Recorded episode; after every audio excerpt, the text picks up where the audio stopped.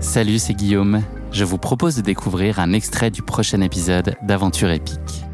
Aventure épique, c'est le podcast qui vous fait vivre dans chaque épisode une aventure en plein air à couper le souffle. Je vous donne rendez-vous un mardi sur deux pour découvrir un nouvel épisode et vivre une aventure qui va vous tenir en haleine, vous émouvoir et vous inspirer. Mais avant ça, place à un extrait de notre prochain épisode. Bonne écoute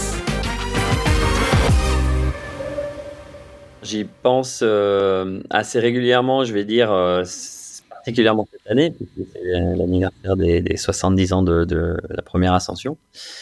Et du coup, ben, ça m'a rappelé un peu tous, ces souvenirs assez, assez incroyables que j'ai pu vivre avec mon père euh, à cette époque-là. Et, c'est vrai que c'est un, un, sommet qui était assez mythique. bien sûr, hein, le plus sommet de la Terre, quand on a un gamin de 17 ans, c'est quelque chose qui marque. Et, et je dirais que euh, c'est un sommet que j'ai abordé euh, de façon assez euh, innocente, quoi. Parce que, parce qu'on va dire, je m'étais pas préparé, enfin, j'en avais pas fait, entre guillemets, une montagne dans ma tête. Alors que, bien sûr, c'en était une, mais où quelque part, j'avais envie de dédramatiser un peu un sommet, un sommet aussi mythique que celui-là. Donc, je, je, l'ai abordé d'une façon assez, assez étonnante, assez étrange enfin qui m'allait bien euh, d'une façon légère quoi. Voilà, moi j'aime vivre de façon légère et, et, du coup j'ai pas lu toutes ces tous ces récits euh, un petit peu de qui sont souvent euh, d'aventures qui finissent mal où il y a on parle beaucoup des morts, plus des morts que de que de la joie finalement de la montagne quoi. Et, j'avoue que moi je suis vraiment parti dans, un esprit comme ça. Euh, super euh, super détendu euh, en me disant bah je ferai ce que je pourrais j'irai jusqu'où je pourrais. Et puis voilà moi j'y vais pas pour me geler les doigts j'y vais pas pour euh, pour ma peau. J'y vais pour le fun j'y vais pour être avec mon père. Et puis et puis on verra ce que ça donnera quoi. Est-ce que tu te souviens du premier moment où vous avez évoqué ce projet avec ton papa? Et est-ce que toi, tu avais déjà une fascination pour l'Everest ou est-ce que c'est ce projet-là qui a un peu éveillé ta curiosité sur le sujet? Alors, il m'en a parlé on va dire, euh, je devais avoir, euh, avoir 15-16 ans, quoi, à partir de 15-16 ans.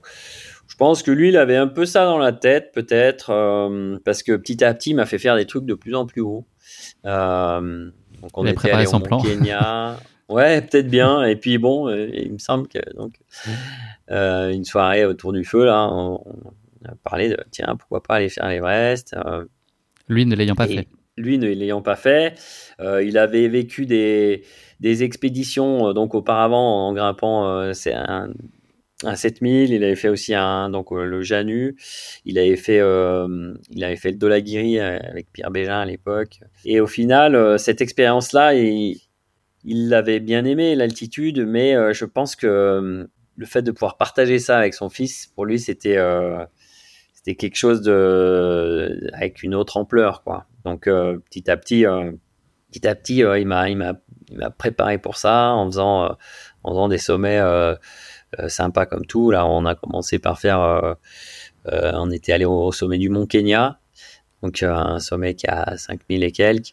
Ensuite, on était allé du côté du Pérou, là, faire le Huascaran, qui est autour de 6000 6000 mètres, euh, et, ainsi de suite. Donc pour tester un peu, euh, voir si euh, j'étais quand même en, capacité de pouvoir monter et de supporter l'altitude, hein, parce que tout le monde ne supporte pas l'altitude.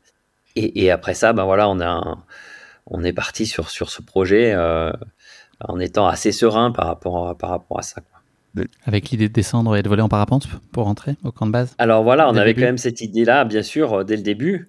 Euh, ben, nous, le parapente, ça faisait vraiment partie du quotidien. Hein. On volait tout le temps. Euh, on commençait à faire un peu des compétitions. On suivait un peu le, le euh, un petit peu toutes les actualités là-dessus. Et puis, on, bien sûr, on avait tout un tas de copains à Cham et ailleurs qui faisaient plein, plein de choses, et notamment Jean-Marc Boivin qui, qui a volé de l'Everest en, en, 88. Et donc, à cette époque-là, effectivement, euh, je pense que ça a été peut-être un facteur déclencheur en disant ah mais oui on peut faire ça aussi euh, euh, et, a priori on, devrait être capable tous les deux de, monter là-haut. C'est quoi toi ta plus grande incertitude, ta plus grande source d'appréhension avant de te lancer dans, cette aventure-là? Alors ma plus grande incertitude c'est de savoir si je vais être capable de de supporter l'altitude. Hein. Donc c'est surtout ça le problème. Donc après, d'être capable de marcher longtemps, de faire des efforts longs, j'avais j'avais expérimenté ça déjà sur la traversée des Alpes et puis sur d'autres sommets que j'avais fait avant euh, puisque j'avais eu la chance de, faire partie des, jeunes alpinistes de haut niveau, euh, ce qui fait qu'on avait fait pas mal de courses euh, aussi bien dans, le massif du Mont Blanc que qu'on avait fait même une expédition dans le Pamir. Et du coup, du coup, j'étais assez préparé, je dirais physiquement, et, j'avais une, santé physique qui me permet de, tenir longtemps. Maintenant, le danger, moi, ce qui me stressait, c'était c'était les gelures. J'avais pas envie de me geler parce que bon, j'ai quand même assez souvent euh, froid aux doigts ou quoi en montagne ça arrive souvent et du coup je me disais bon voilà euh, il faut il faut pas se laisser geler les doigts ou les pieds euh, parce que ça peut vite être dramatique mais à part à part ça je dirais que je dirais que j'étais plutôt plutôt assez bien préparé.